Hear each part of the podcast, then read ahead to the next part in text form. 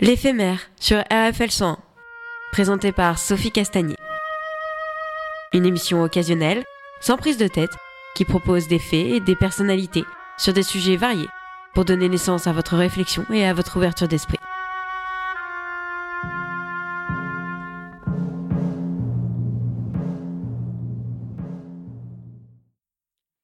Bonjour à tous, vous écoutez RFL 101 pour l'émission L'éphémère. Aujourd'hui, je suis en compagnie d'Étienne Bonnet, un illustrateur de 29 ans qui vient d'auto-éditer sa première BD, La saison des asperges. Bonjour Étienne. Bonjour. Comme tu l'expliques sur les réseaux sociaux, c'est ta première euh, BD. Elle parle de ton expérience de saisonnier euh, en Touraine. Et j'ai envie de savoir, euh, qu'est-ce qui t'a donné l'envie d'illustrer cette période? Euh, en fait, c'était une période un peu particulière parce que j'étais en, en, tentative de reconversion pour partir vers un autre type d'emploi. Et euh, ma conseillère pour l'emploi me dit allez là, faut, faut, faut, que vous preniez quelque chose, faut absolument aller travailler. Donc j'ai trouvé cette offre euh, qui proposait d'être cueilleur d'asperges du côté de Langeais, donc en Touraine.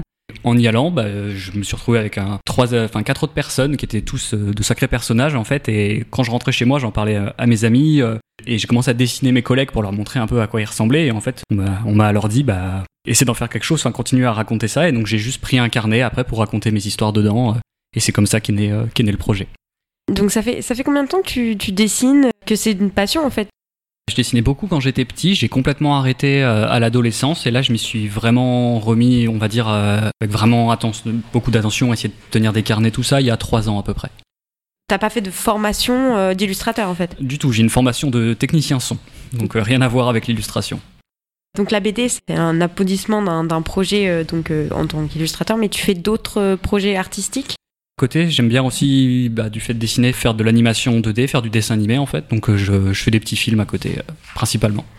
Sur ton site internet, tu fais de l'animation et du stop motion. Tu peux expliquer ce que c'est le stop euh, motion? Tout à fait, ouais. C'est du le stop motion, c'est de l'animation image par image en fait, où on prend des photos, on fait bouger des objets. Les références les plus connues, ça va être des Wallace et Gromit, des Shaun le mouton, des choses comme ça. Donc voilà, moi c'est beaucoup plus confidentiel, c'est plutôt des petits projets tournés dans ma chambre. Mais oui, c'est une autre, une autre technique pour faire du cinéma d'animation. Ça t'est venu comment l'envie de faire du stop motion? C'est en rapport avec euh, bah, ta formation ou c'était juste euh, à part? Pas forcément, parce qu'au final, alors ma formation de technicien son m'a permis après de, de vraiment développer l'aspect bruitage euh, et l'aspect montage son pour euh, bruiter finalement mes films. Mais pour faire les films, c'est venu de moi-même en fait. J'adorais ça quand j'étais petit, et j'ai toujours une passion pour euh, pour l'animation au cinéma. Donc c'est surtout venu de là et de, de se dire bah en fait juste avec une caméra, on, peut dans sa chambre faire un film, pas besoin d'acteurs, pas besoin de lieu de tournage, on peut tout on peut tout faire soi-même. C'est ce côté-là qui me plaisait particulièrement. T'es très attiré par le monde du cinéma. T'aimerais en faire plus ton métier, développer ça? C'est quelque chose que je fais aussi en faisant mes films et qui me plaît beaucoup. Je travaille, bah, je travaille là actuellement à Lille dans un petit cinéma indépendant qui s'appelle L'Hybride, qui passe uniquement du court métrage. Mais on va dire qu'il y a un côté très chronophage dans la réalisation de films qui est un peu, un peu compliqué. Et même si j'aime beaucoup ça, j'aime aussi faire du dessin à côté. C'est vraiment deux trucs différents. De là en faire un métier, je sais pas, mais c'est dans les deux cas une passion. T'es vraiment dans le monde artistique en fait. Tu fais plein de choses, tu touches à plein de choses. D'où l'idée donc de produire une BD. Ta BD, tu l'as auto-éditée? Comment on auto-édite une BD Alors, en fait, donc ce, projet de la saison des asperges, euh, c'était à l'origine donc juste un petit carnet que je tenais pendant pendant cette saison où j'ai fait une soixantaine de pages. Et normalement, dans ces cas-là, dans l'édition classique, on va trouver un, éditeur, une maison d'édition qui va ensuite récupérer ce carnet et faire tout le travail jusqu'à l'impression, jusqu'à la vente. En auto-édition, c'est-à-dire qu'on fait tout tout seul. Moi, j'ai tenté quelques maisons d'édition qui n'ont pas été intéressées par le projet, donc je me suis dit bon bah je mets ça de côté. C'est resté, c'est resté de côté pendant deux ans. J'ai fait ce carnet en 2021.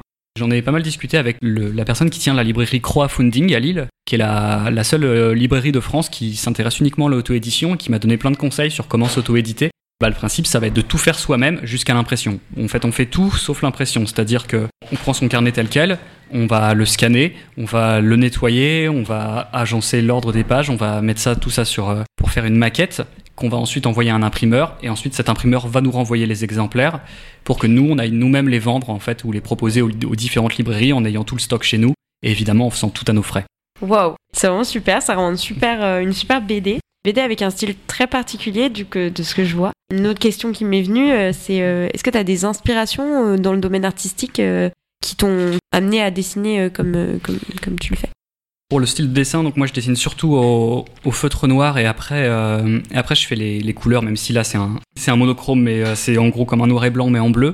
Les, mes deux sources d'inspiration principales pendant ce projet, c'était euh, d'une part euh, l'Oasis de Simon Hureau. Je sais pas si vous connaissez, c'est un, c'est un artiste euh, local qui habite, à, qui habite à Langeais en fait, qui, a, qui, fait, qui fait de la BD, qui fait beaucoup de carnets en fait, qui, fait, qui a ce côté de dessiner en fait plein de choses qu'il voit pour faire des espèces de répertoire un peu des, des choses qu'il a, qu'il a chez lui. Il a fait une BD qui est sortie en, en 2021 qui s'appelle l'Oasis où il raconte comment il a en fait ramené la vie dans son jardin quand il a acheté sa maison sur plusieurs années. Donc il y a d'une part cet artiste-là et l'autre référence serait en fait Fab Caro qu'on connaît plus pour ses ouvrages humoristiques comme euh, Zai Zai Zai ou euh, Et si l'amour s'était aimé. Mais il a aussi fait un, un, un ouvrage qui s'appelle Carnet du Pérou, que moi j'adore, qui est un, une sorte de carnet qu'il a tenu quand il a voyagé au Pérou, et pendant lequel il raconte à la fois bah, son voyage, et à la fois il a une espèce de, de retour sur lui-même, il se pose des questions sur son rôle, sur son, son envie de faire du, du récit comique, ou s'il aimerait, alors qu'il aimerait faire quelque chose de plus dramatique. Et tout est au feutre fin et à l'aquarelle euh, monochrome en bleu comme ça. Donc c'était ouais, ces deux projets-là euh, qui ont été mon inspiration principale pour, euh, pour ce carnet. C'est génial d'avoir des, des, inspirations qui viennent d'autre part, de ce qu'on connaît pas forcément. Est-ce que tu as d'autres projets en tête maintenant euh, que la BDC fait? Peut-être que tu vas te lancer dans d'autres choses, peut-être un film d'animation? Euh, alors j'ai un film d'animation en cours qu'il faut que je termine, mais c'est pareil, ça prend énormément de temps, donc euh, c'est mis de côté. Moi le but, ça serait de me lancer dans l'illustration, parce que comme on disait, j'ai plus une formation technique. Là, je travaille encore euh, en tant que technicien vidéo, et moi j'aimerais juste me lancer dans l'illustration. Donc euh, le plan principal, c'est d'essayer, bah, comme ça en fait, de me faire connaître et d'après essayer de faire des commandes pour des gens, tout ça. Après, euh, essayer de lancer un autre projet. Je commence à réfléchir avec un ami à moi sur un projet de, BD sur les, musiciens au lycée, les gens qui font de la musique au lycée, persuadés qu'ils vont devenir le plus grand groupe du monde, alors qu'en final, ils deviennent personne d'autre que juste le, groupe lambda qui fait des vieilles reprises à la fête de fin d'année. Mais voilà, c'est un sujet qui m'intéresserait bien et que j'aimerais bien, que j'aimerais bien traiter aussi après. Ah, je te le souhaite. je Merci. Te le souhaite. Ma petite dernière question, euh, en traînant sur ton compte Instagram, j'ai vu que ton style il avait beaucoup évolué. Il est parfois plus simple, parfois plus coloré, mais surtout justement au niveau des couleurs, j'ai vu que tu aimais bien jouer sur le côté monochrome des couleurs. Pourquoi? Alors euh, la raison assez simple, euh, c'est qu'à la base j'aime pas trop colorier en fait. Moi, mes, mes premières références, que ce soit d'illustration ou de BD, je me rappelle quand j'étais petit, je lisais les carnets de, les albums de Serre, qui est un illustrateur qui faisait des trucs euh, complètement gore, qui était pas du tout de mon âge quand je lisais ça, et, euh, qui fait ça au feutre fin et en noir et blanc. Et après, euh, comme pas mal de gens de ma génération, j'étais un grand fan de manga. J'ai vraiment pas mal appris le dessin en redessinant des planches de One Piece, par exemple, qui sont des planches très chargées en noir et blanc. Et du coup, moi, j'ai toujours regardé ce côté où j'aime bien, j'aime vraiment bien le noir et blanc, et j'aurais presque envie de faire tous mes projets que en noir et blanc. Je me suis dit, bon, après, il faudrait quand même que j'apprenne un peu la couleur. Pourquoi je me suis mis à l'aquarelle? Bah, Il y a ce côté où, en fait, ça me paraissait plus simple que le reste. Il y, a, vraiment cette espèce de côté à l'aquarelle où, quand on déborde, bah, c'est pas grave, en fait, ça fait joli, ça fait artistique et tout. Donc, je me suis dit, allez, je vais tenter. Je mélange des couleurs comme ça et j'essaie de tenir un carnet, en fait, où je fais des, où je, des croquis à l'aquarelle des lieux que je vois. Et je suis toujours tenté de juste laisser en noir et blanc et rien faire. Et je me force un peu à faire des couleurs pour apprendre ça, apprendre à contraster tous ces trucs-là. Mais c'est pour ça que quand je peux, j'essaie de plus partir sur des projets monochromes parce que je me retrouve un peu plus là-dedans j'ai plus de mal à maîtriser la couleur, on va dire. C'est, encore un, une grosse couche de travail en plus. Ouais, mais du coup, t'en, as fait une force parce que ben, c'est, euh, c'est original, euh, ça change de d'habitude, justement, je trouve. Et ça donne un très beau résultat. T'as dit que ta BD, elle était vendue que euh, donc à Lille.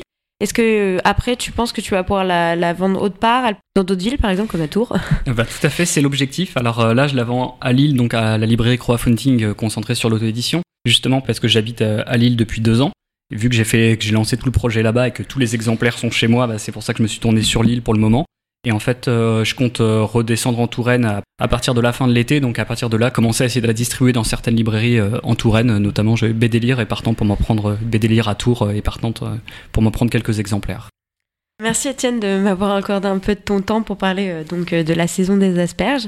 Pour plus d'informations, on peut te retrouver sur quels réseaux sociaux, quel site Alors, soit sur mon site www.etiennebonnet.com, bonnet b o 2 n e t Sinon après euh, bah, sur Instagram où j'ai euh, Etienne underscore bonnet underscore ou euh, tout simplement j'ai aussi j'avais aussi créé un Instagram la saison des asperges où il y a quelques quelques-unes des planches en fait de la BD elles y sont pas toutes mais voilà où on peut me contacter par là aussi.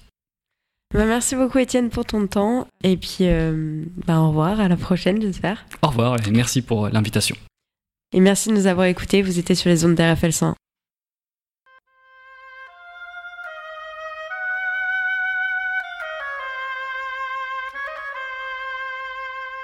C'était L'éphémère, une émission occasionnelle proposée par Sophie Castagnier sur RFL 101.